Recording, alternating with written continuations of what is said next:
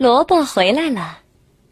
小兔和小羊是两个好朋友，他们之间发生过一件可有意思的事情了。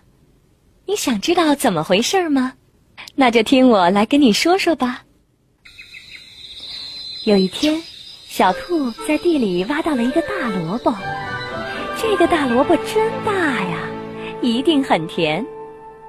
小兔捧着大萝卜，高高兴兴地往家走。走着走着，小兔想起了好朋友小羊。小羊也很爱吃萝卜，我把这个萝卜送给他吧。小兔来到小羊家，敲敲门，没人答应。小羊不在家，小兔悄悄地把萝卜放在了小羊的家门口。小羊回到家一看，咦，哪儿来的大萝卜呀？我最爱吃了。小羊拿起萝卜刚想吃，不行，我的好朋友小兔也很爱吃萝卜，我把这个萝卜送给小兔吧。